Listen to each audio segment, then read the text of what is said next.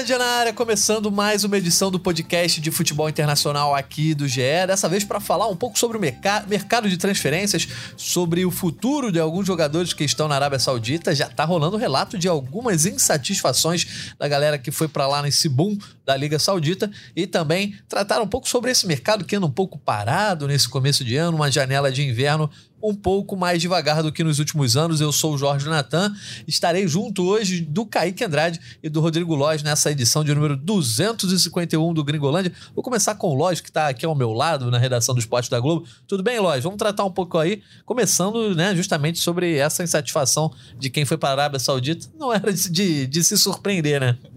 Fala, Natan. Um abraço para o Kaique também, para todo mundo que está acompanhando o Gringolândia de hoje, dessa edição.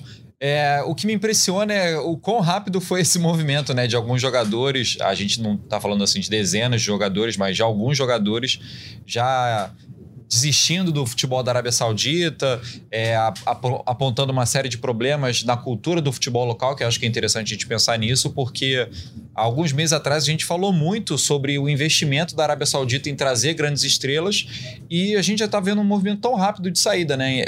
A mim me impressiona. Pois é, Kaique. Também dando as boas-vindas para você que está aqui na redação, mas está numa salinha anexa aqui. Uh, a gente vai tratar sobre isso porque está envolvido questões esportivas e questões não esportivas. A gente vai abordar aqui também uma entrevista do Laporte, trazer algumas declarações dele, uh, que justamente é um país muito diferente, de cultura muito diferente, e aí entra a questão econômica, esportiva, social. É um caldeirão bem fervendo, né? Fala, Natan, Lois, amigos do Gringolândia. Pois é, né, são muitos critérios que podem levar os jogadores que se é, foram jogar na Arábia Saudita a mudar de ideia e pensar em voltar para a Europa, digamos assim. É, muitas questões que eles já poderiam imaginar antes de ir, né?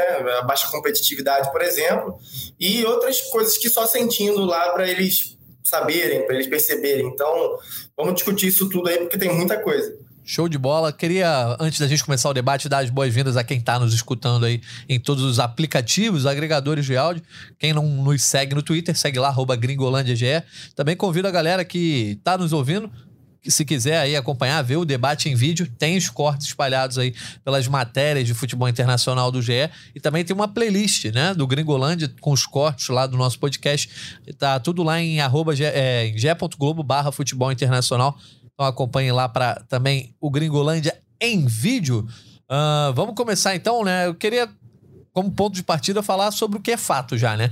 O Jordan Henderson deixou o, Ajax, o Al né, para arrumar ao Ajax, jogador de 33 anos, um processo muito rápido. Ele foi um dos caras ali que já não foi o primeiro aí para a Arábia Saudita. Quando ele se decide ir, é, outros jogadores já tinham se transferido. Ele vai a pedido do Gerra, abre mão de um contrato ali de dois anos que ele ainda tinha com o Liverpool, um jogador de 33 anos saindo para vou ganhar um dinheiro aqui de repente na reta final da carreira, né, Lógico. Só que ficou uma, uma situação para ele tão desconfortável que ele preferiu sair depois de seis meses, mesmo que ele quis voltar para a Europa, mas não para uma liga uh, central como era a Premier League. Ele jogava em um dos principais clubes da Premier League, não conseguiu um espaço para voltar para lá, vai para o Ajax, tudo bem, um gigante europeu, mas que hoje está fora ali do, do, dos protagonistas. E ele tentou, evitou falar mal da, da, da, Arábia Saudita, do país, da liga, mas disse que aquilo não era para ele, né? Eu acho que pode ser apenas o primeiro da lista. Eu acho que vai ser apenas o primeiro, sim. Acho que a gente vai ver um movimento maior isso, disso. Inclusive, o Laporte me chamou a atenção a entrevista dele, como é que ele já não iniciou esse movimento de saída da Arábia Saudita. É, foi bom esse caso do, do Henderson é, como um exemplo, porque ele teve uma grande cobertura na imprensa europeia, principalmente na imprensa inglesa, que tem muito mais acesso ao jogador do que a gente. E as notícias e as informações, elas assim, os detalhes né, da, da, das motivações dessa saída são, são impressionantes, que vão desde a como a família dele foi recebida num shopping, como a mulher dele foi percebida pela, pela população local num shopping, problemas com o trânsito da cidade onde ele morava é uma coisa que alguns jogadores que atuam no futebol europeu eles não enfrentam o trânsito. É, os centros de treinamento são afastados né, das grandes metrópoles, das grandes cidades, então o jogador tem a facilidade ali de deslocamento da casa, do subúrbio onde ele mora, até o centro de treinamento, e essa realidade o, o Henderson não encontrou na cidade do Altfac. É, tem outras questões também, ele falou um pouco da, sobre a profissionalização da, da, cultura local e do clube. A gente não sabe exatamente o que, que ele estava ao que, que ele estava se referindo, né? Pelas informações que a imprensa inglesa deu, mas você tem ali vários fatores que motivaram essa saída que não só ah, o rendimento aqui, o nível é muito baixo. Tem toda uma gama de, de fatores que alguns ele já poderia ter esperado né, no, no momento que ele estava negociando com esse clube.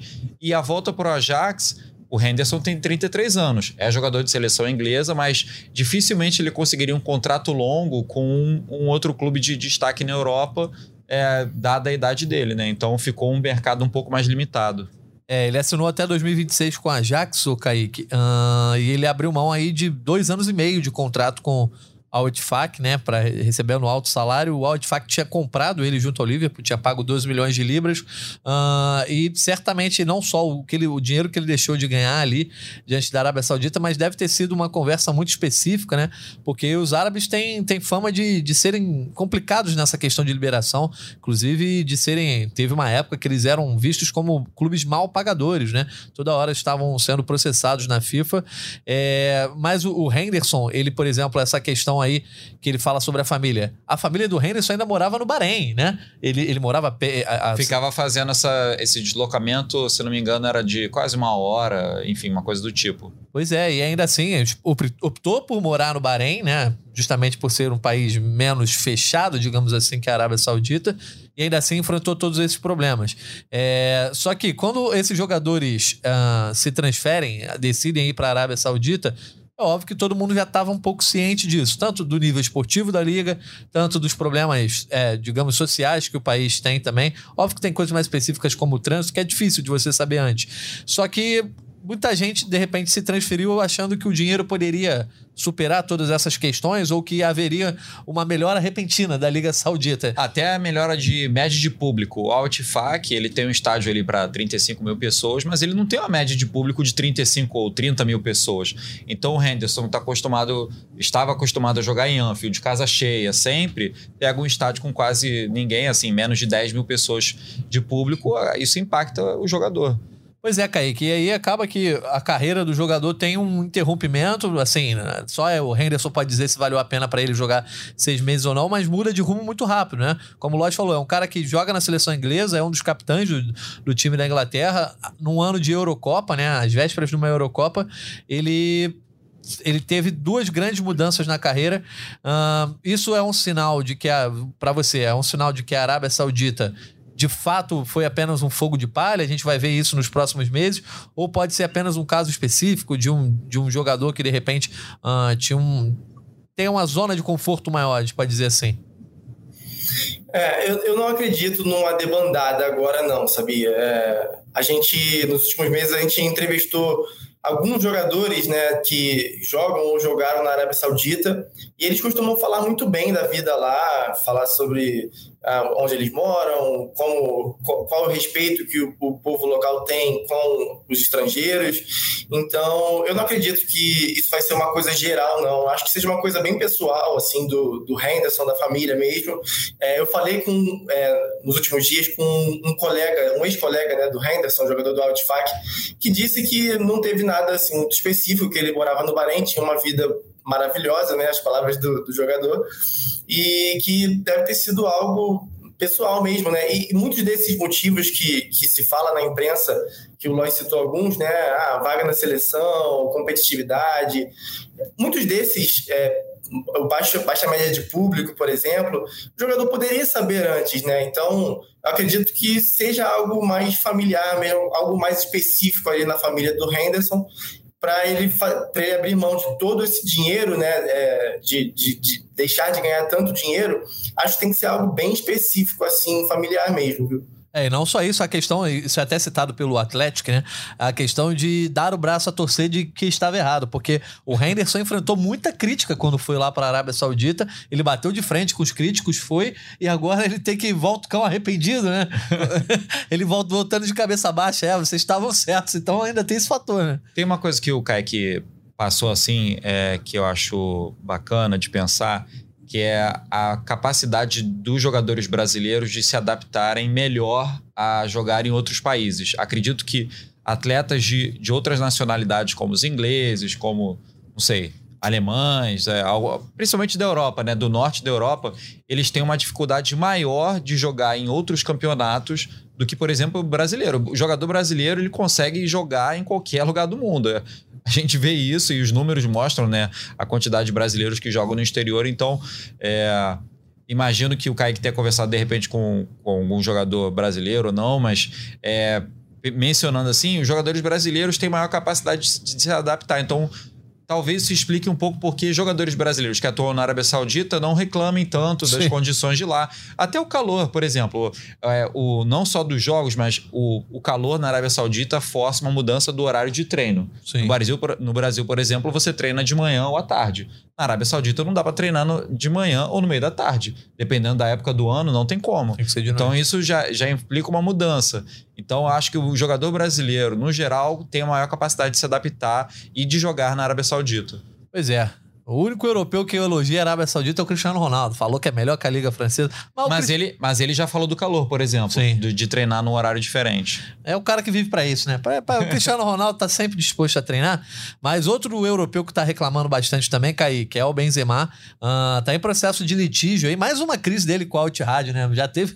Em seis meses o cara já conseguiu arranjar umas três crises diferentes. Primeiro com o Nuno Espírito Santo, né? Depois... É, enfim, não, não, não ficou exatamente uh, ah, 100% motivado ali no, no Al Ittihad, teve eliminação nas quartas de final do Mundial de Clubes. E, por fim, agora o, o Benzema não atua né, desde o dia 26, a Liga Saudita está parada, mas diz a imprensa francesa que ele está querendo sair uh, do Al Ittihad.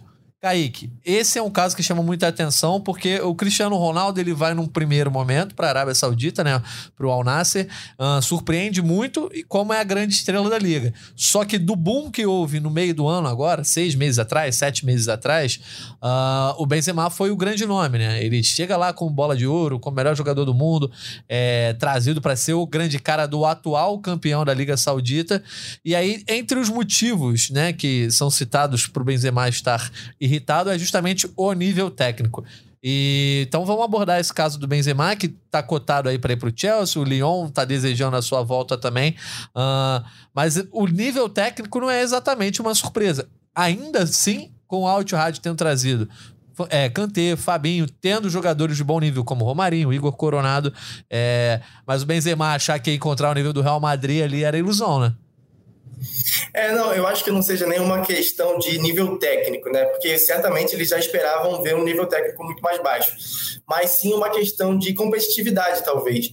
Até por isso que o, o Cristiano Ronaldo ou os outros jogadores que foram para o Al Nasser ou para o Al Hilal, por exemplo, não estejam se manifestando dessa forma, porque são times que vêm tendo um rendimento melhor dentro da liga, por exemplo. Mas o, o, o Al Ittihad do Benzema é o sétimo colocado da liga, foi eliminado nas quartas de final do Mundial, é, tem quatro derrotas nos últimos cinco jogos. Eu acho que para um jogador tão vitorioso, é, esse cenário deve ser assim muito decepcionante e que pode estar gerando essa, essa insatisfação. Né? E o Henderson, por exemplo, aí é algo também que não, não deveria ser uma surpresa, né? Porque ele foi para o Altifac, que não é um dos quatro grandes. O, o, o Awali também pode ser citado, né? Do Firmino, por exemplo, que está tendo um rendimento abaixo. Mas o, o Altifac, que foi o time que o Henderson foi, não é um dos grandes da Arábia Saudita. Então não chega a ser uma surpresa de ter uma média de público baixa, de, de ter um é, o oitavo colocado, se eu não me engano, agora na tabela. E esse tipo de, de, de rendimento abaixo numa liga que já é fraca, para jogadores que jogavam no Liverpool, no Real Madrid, que conquistaram tudo no futebol europeu, deve ser muito desanimador mesmo. E, e, e, o Al Ittihad que foi o campeão da, da Liga Saudita na temporada passada, né? Então é uma queda assim bem vertiginosa. É, já era comandado por um grande treinador, né? O Nuno Espírito Santo já estava trabalhando lá no ano passado. É... Agora chegou o Galhardo. Mas o equipe relatou, Lois, que o Benzema reclamou até do, do, elenco, dos reforços, dizendo que só o Kanté tá no nível dele, né? Estaria no nível uh, desejado, exatamente. Então, tirando o Fabinho aí para como qualquer. Só que o Benzema nunca foi um jogador muito simples de lidar, né? Já começa por esse fator. Já falou, a gente teve outras crises lá no momento. A imprensa, uh, a imprensa francesa diz que os, o staff, né, as pessoas em torno do Benzema negam que ele queira sair. Enquanto isso, a apuração da própria imprensa francesa é que sim, ele quer sair. O Chelsea seria uma opção e o Lyon estaria tentando trazer, só que ele teria que ter um corte uh, salarial. Mas para a Liga Saudita, seria uma grande derrota, né? Tanto que há relatos de que os, os donos, né, os chefes da liga, estão tentando que ele mantenha mantenha-se na, na Arábia Saudita, mesmo que ele troque de clube. É, se a gente parar para pensar, os jogadores que foram nesse meio de ano, do meio do ano passado, né, para a Liga Saudita, o jogador com maior identificação com a cultura da Arábia Saudita é o Benzema. Sim. O Neymar também foi para lá nesse movimento, mas o Neymar ele não tem a mesma os mesmos traços culturais, digamos assim, do que o Benzema, é muçulmano, é, o estilo de vida e tudo mais. E o Benzema foi para o clube mais popular, um dos mais populares, né? Acho que é o Al Ittihad e o, o Al Hilal, são os maiores clubes em termos de, de torcida é, da Arábia Saudita. O Cristiano Ronaldo foi no começo do ano passado, né? Na, na virada.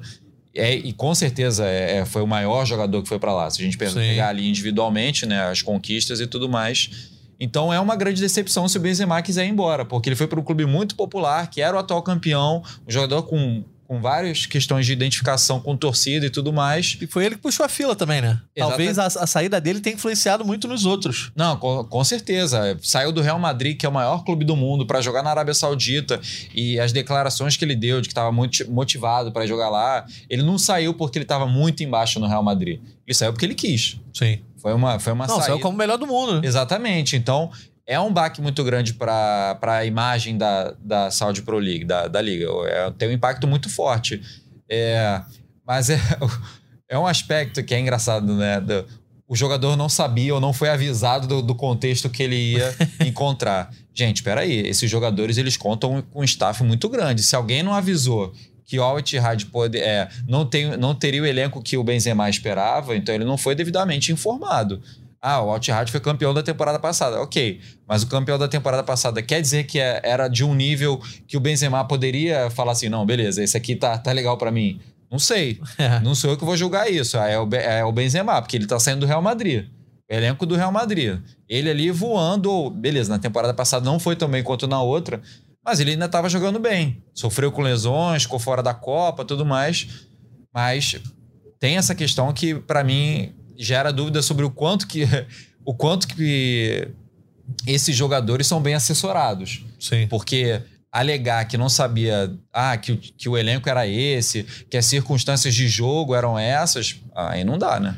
Pois é, o, o Kaique, o Laporte, né, zagueiro que, que era do Manchester City, agora tá lá no Al Nasser, mesmo, mesmo clube do Cristiano Ronaldo, ele deu uma entrevista na pegada sincerona, né, para o AI, Jornal da Espanha, e entre as diversas declarações dele, ele, ele, comenta essa questão do trânsito também, né, que se perde muito tempo no trânsito, apesar de ser um país legal para morar, uh, que tem muitos jogadores descontentes, é o que ele fala, né, não sei exatamente quantos. Essa, essa que, é, só desculpa te interromper, claro. mas para mim essa é a parte mais interessante, porque ele mencionar os aspectos que incomodam é, é um é pouco pessoal, é, é pessoal dele. Agora ele falar em on, é, ou seja, publicamente que tem vários jogadores insatisfeitos, aí chama atenção. Pois é, e ele fala coletivamente também, Kaique, no sentido de que há um trabalho, de repente, dessas estrelas, né? O Laporte não é uma estrela do futebol mundial, mas foi com o peso de, de um jogador de, de futebol, de gigante europeu, né?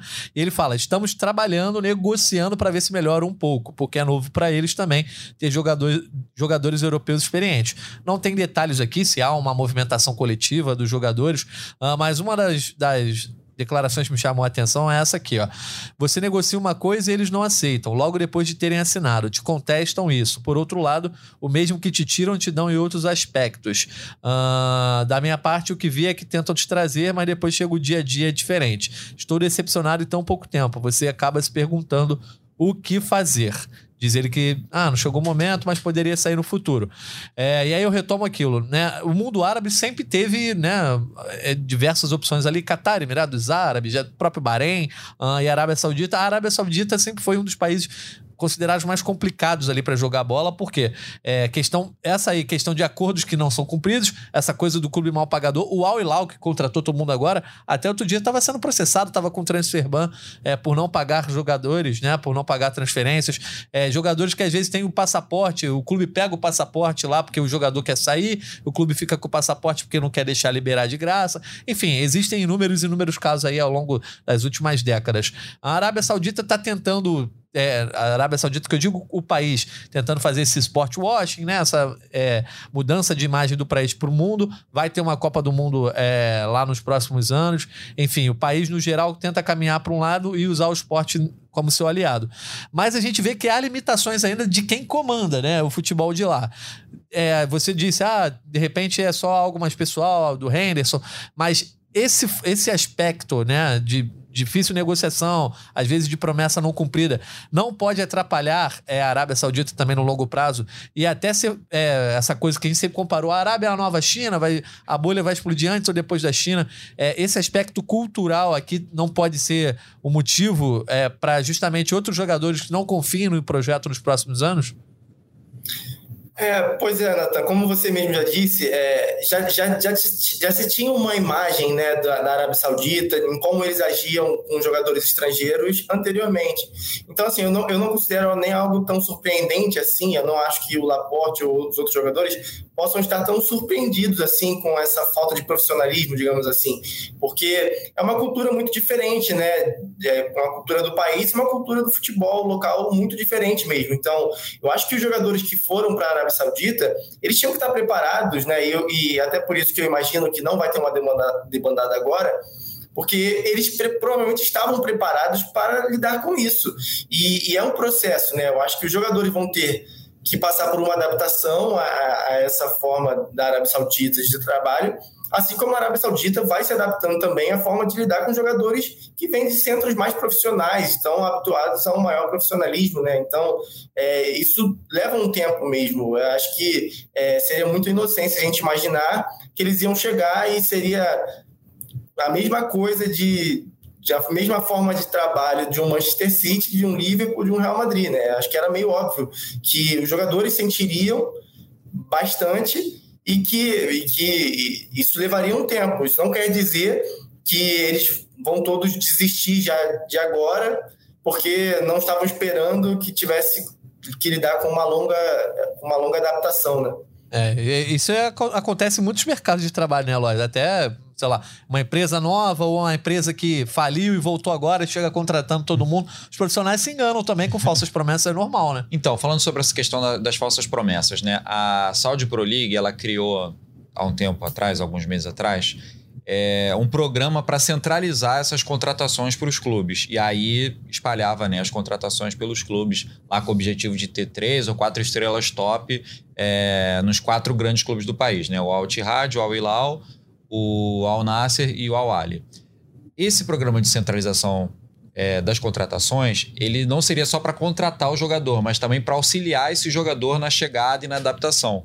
Eu imagino, isso não é informação, é uma, é uma suposição, Sim. de que esse programa e esse tratamento aos jogadores depois que eles che chegassem à Arábia Saudita, talvez ele não esteja ocorrendo como os jogadores esperavam, porque não é só uma questão do, do, profissionalismo, assim, digamos, no treino. Ah, todo mundo chegar na hora, a alimentação ser assim o assado, é, ou hospedagem, mas estou falando na ajuda ao jogador depois que ele chegou no país. Burocracia para conseguir visto, burocracia para conseguir é, residência, é, para auxiliar as famílias, escola, é, a, enfim, todo, todo, todo esse, essa, digamos, essa essas coisas rede que acontecem. Apoio, né? é, essa rede de apoio aos jogadores que eu imagino que esteja é, subentendido ali na reclamação do Laporte, nesse apoio ao jogador depois que ele chega e como ele se adapta ao país. Porque aí, como é que o jogador vai treinar se ele está escutando reclamação em casa de ah, onde meu filho vai estudar? É, onde que eu vou no fim de semana? É, esse tipo de coisa interfere muito na vida do jogador. Sim, claro. E o Kaique, ainda assim, né, o, o Arábia Saudita está conseguindo atrair alguns jogadores, a, a janela já falou na abertura de inverno no, no, futebol europeu e o calendário europeu também é o seguido na Arábia Saudita, tá parada, mas, por exemplo, o Renan Lodge acaba de ter sido contratado pelo Al Hilal, mais um brasileiro indo para lá. Uh, vamos ver se consegue atrair outros jogadores e se vai ficar cada vez mais restrito, né? Porque a gente viu, beleza, Al Hilal, Al Nasser, Al Ittihad contratando de mais peso, mas outros times conseguiram contratar, como o próprio Al Ittifaq. É, de repente vai, vai se tornar uma liga de, de clubes de elite ali contratando bons nomes e os outros clubes vão ter mais dificuldade. Né? É, a gente tem que observar agora como é que vai ser a lógica de mercado lá na Arábia Saudita, né? Porque é, Al Hilal e Al Nasser, que são os dois primeiros na liga, é, o Al Hilal disparado, né? É o melhor time da Arábia Saudita hoje, é quem já contratou nessa janela. O Al Nasser está também se movimentando, fala-se de Arboleda, enfim. E, e o, o Al por exemplo, que tem resultados muito abaixo e talvez por isso gere uma reclamação do Benzema, ainda não, não se movimentou, né? A Utfac, o próprio Awali também estão parados na janela. Então a gente tem que observar isso, porque isso pode ser decisivo, né? Os jogadores que foram para a Arábia Saudita, eles querem certamente ter uma competitividade. Eu acho que você recebe uma proposta para sair de um Real Madrid, de um Liverpool, de um Manchester City, para ir para a Arábia Saudita, e é, ouvindo que está indo para um dos maiores times, que está contratando estrelas do futebol europeu, você imagina que vai chegar lá e vai se destacar, vai ter bons números, vai ser campeão. Então deve ser bem frustrante para os jogadores é, ter um rendimento tão abaixo na equipe. E eu imagino que agora esses times que estão tendo jogadores insatisfeitos por conta dessa questão, devem se movimentar mais, mas é o que não, tá, não é o que está acontecendo por enquanto, né? O Al Hilal, que é quem menos precisava, fez uma boa contratação, Renan Lodge. É até uma daquelas transferências decepcionantes para a gente que acompanha, né? Porque é um jogador que saiu há pouco tempo do Brasil, é, prometendo muito que vem ainda sendo convocado na seleção brasileira e não se firmou na, na Europa, passou por três ligas e, acabou não se firmando e vai agora para a Arábia Saudita aos 25 anos, né? Então é um pouco decepcionante nesse sentido, pelo, por ser um jogador muito jovem indo já para esse centro, mas mostra a força do Al Hilal, né? Que está invicto na temporada, mesmo sem o Neymar desde, desde o início, está ainda sobrando aí no, sob o comando do Jorge Jesus. E vamos observar agora como é que vai ser essa lógica aí no mercado da Arábia Saudita. Eu queria só pontuar uma informação, eu estava olhando aqui rapidinho Transfer Market, sobre as contratações. Eu lembrava disso, mas eu não tinha a noção exata, né? O Al Hilal ele foi o segundo clube que mais gastou é, em transferências nessa temporada, incluindo as duas janelas, né? De verão e agora de inverno o Al Hilal ele gastou mais ou menos uns 376 milhões de euros. Isso é 90 milhões de euros a menos do que o Chelsea. Mas a informação mais interessante é que o Al Hilal é disparado o time que teve a, a balança mais negativa, ou seja, ele gastou muito mais do que ele recebeu.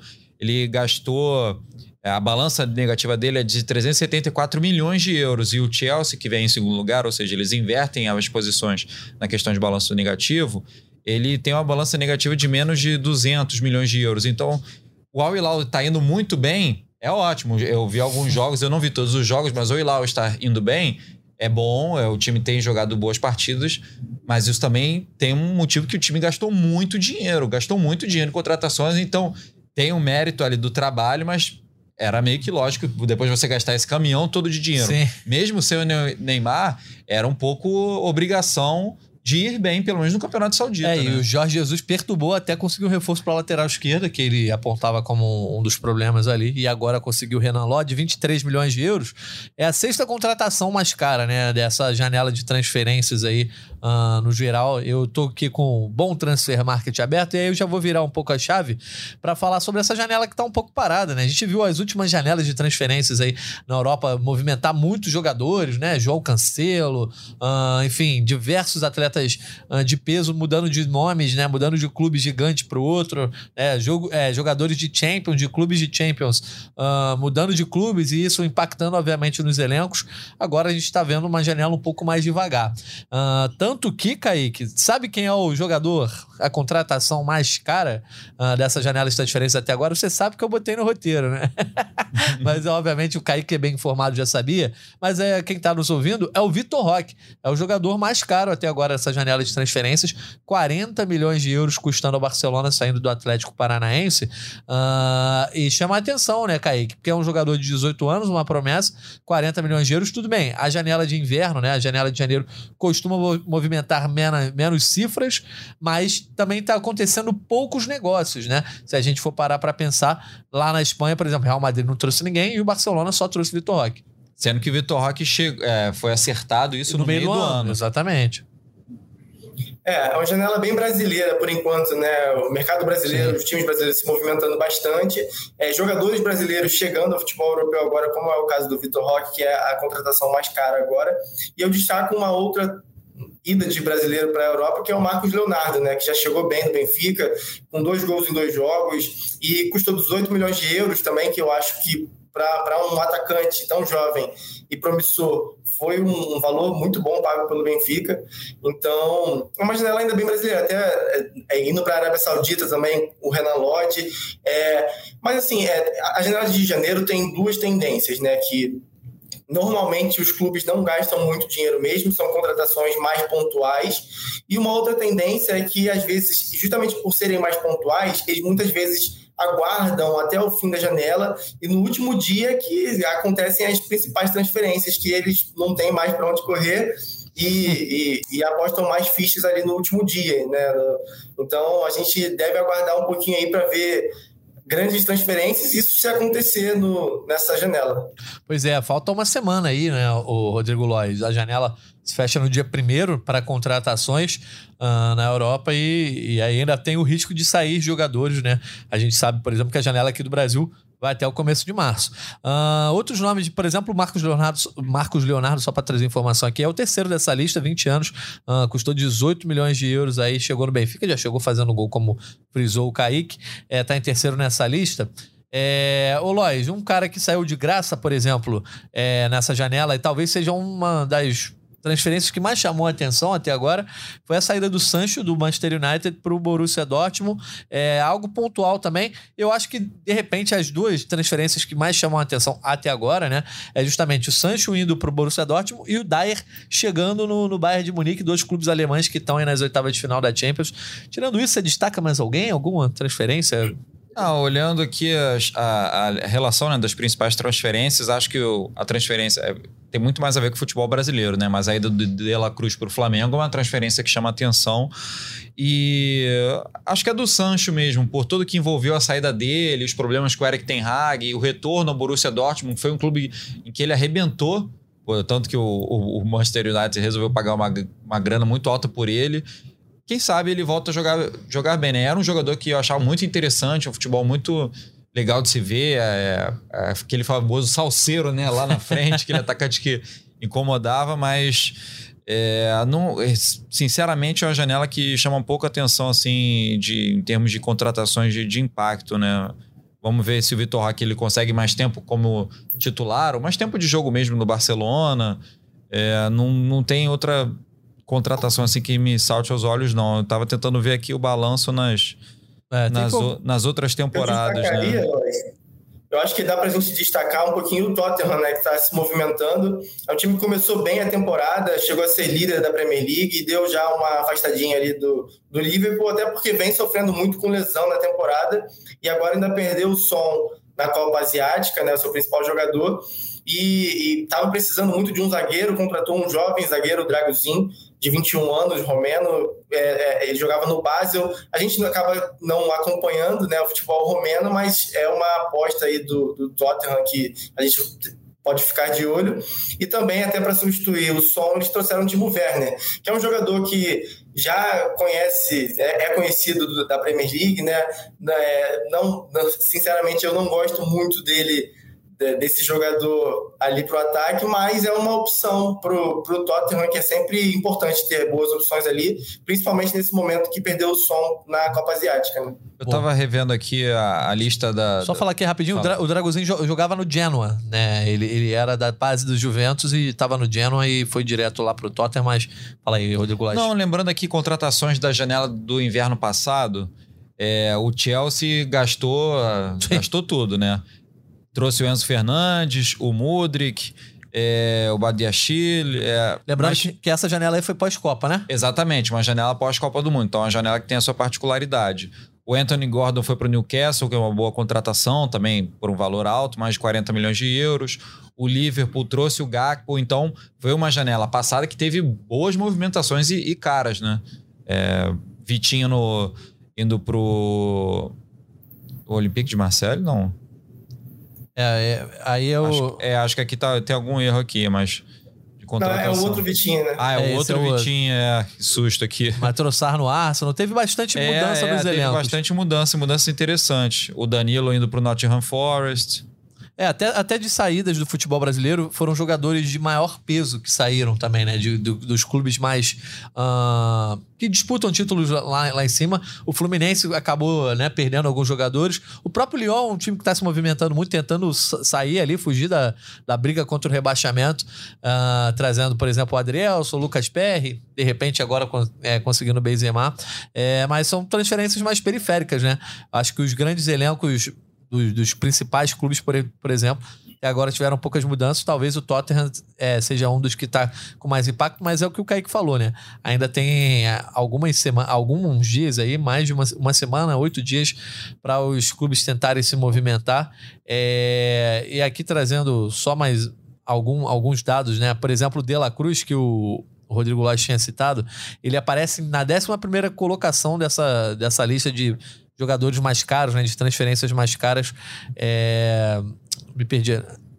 Agora, eu, eu abri o, o, negócio errado, a aba errada aqui no Transfer Market, mas tá aqui, ó. Transferências mais caras. Agora sim. Ih, rapaz, fiz, fiz besteira. Mas eu vi que ele estava em 11 primeiro é, lugar primeiro. Na, da, da janela de de, de inverno, né? Dessa janela de inverno. É, eu tava, agora eu dei uma caçada aqui na, na outra janela, na janela antes do final de, da virada de 2021 para 2022, ou seja, sem ser logo após a Copa do Mundo.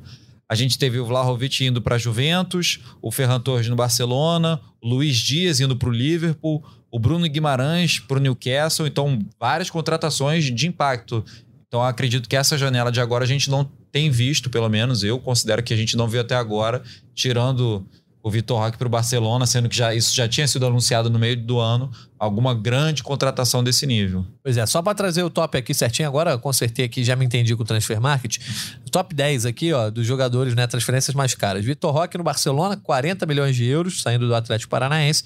O Dragozinho chegando no Tottenham, 25 milhões de euros.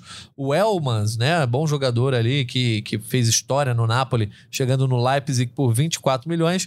Renan Lodge vem quarto aí com 23 milhões, é, chegando no Al O Beraldo, mais um brasileiro aí, já é o terceiro, né, desse top 5, uh, ah, saindo do São Paulo, chegando no PSG, 20 milhões. Marcos Leonardo, outro brasileiro, chegando no Benfica, 18 milhões. Aí o Ingongue, chegando no Napoli por 18 milhões.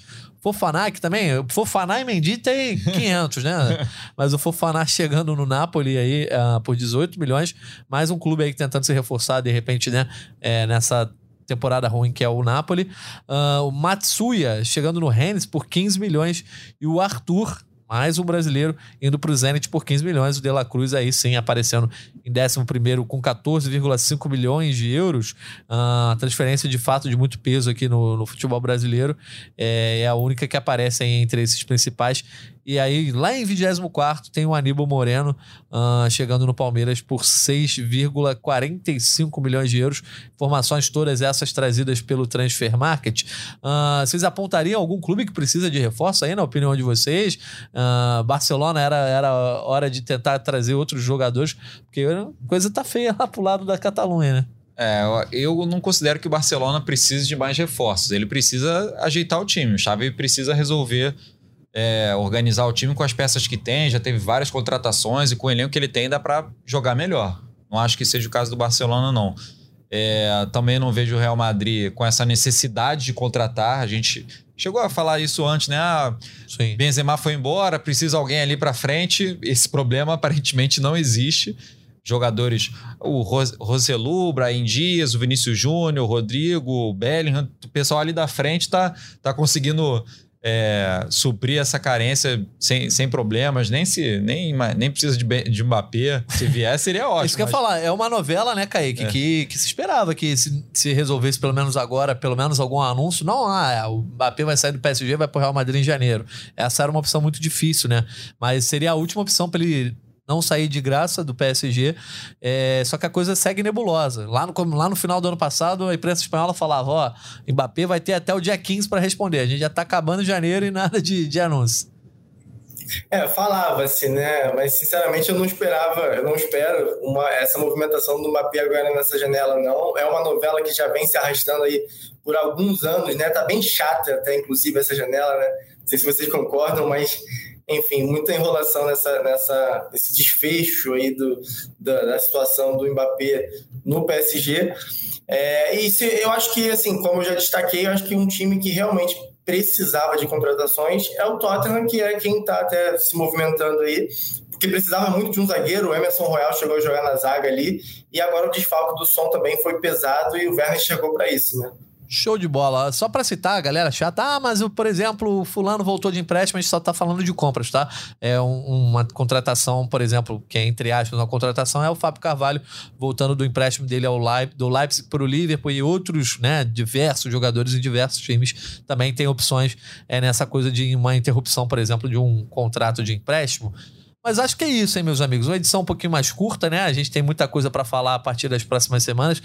Fevereiro tá chegando, tá chegando a Liga dos Campeões. Tá chegando o Carnaval. Tá chegando o Carnaval também. E o Pré-Olímpico rolando, já teve aí um, um, episódio, no nosso episódio número 249, falando aí bastante sobre esses jovens jogadores brasileiros uh, que estão chegando na Europa, alguns deles com idade olímpica, fazendo parte aí. Aproveitar a tua presença aqui, Rodrigo Lá. Você passou uma semana lá. Uma semana, né? Nove dias. Nove dias aí, acompanhando de perto a preparação da seleção brasileira para o pré-olímpico. Queria que você dissesse aí, tá otimista. Primeiro jogo deixou a galera meio com o pé atrás, né? É, pelo primeiro jogo, eu não gostei, não. Acho que os jogadores reconhecem isso também. Eles, alguns deram entrevista depois do jogo e falaram que não foi o melhor dos jogos, tem muito a melhorar. Eu esperava um futebol um pouco melhor. Eu sabia que seria uma estreia difícil, ou imaginava que seria uma estreia difícil, porque a estreia, é, o gramado não ajudou muito também. É, torneio pré-olímpico é uma competição muito difícil. Todo mundo quer ganhar do Brasil, porque o Brasil é Sim. é bicampeão olímpico, todo mundo quer deixar o Brasil fora, ninguém vai aliviar. Mas eu esperava um jogo melhor.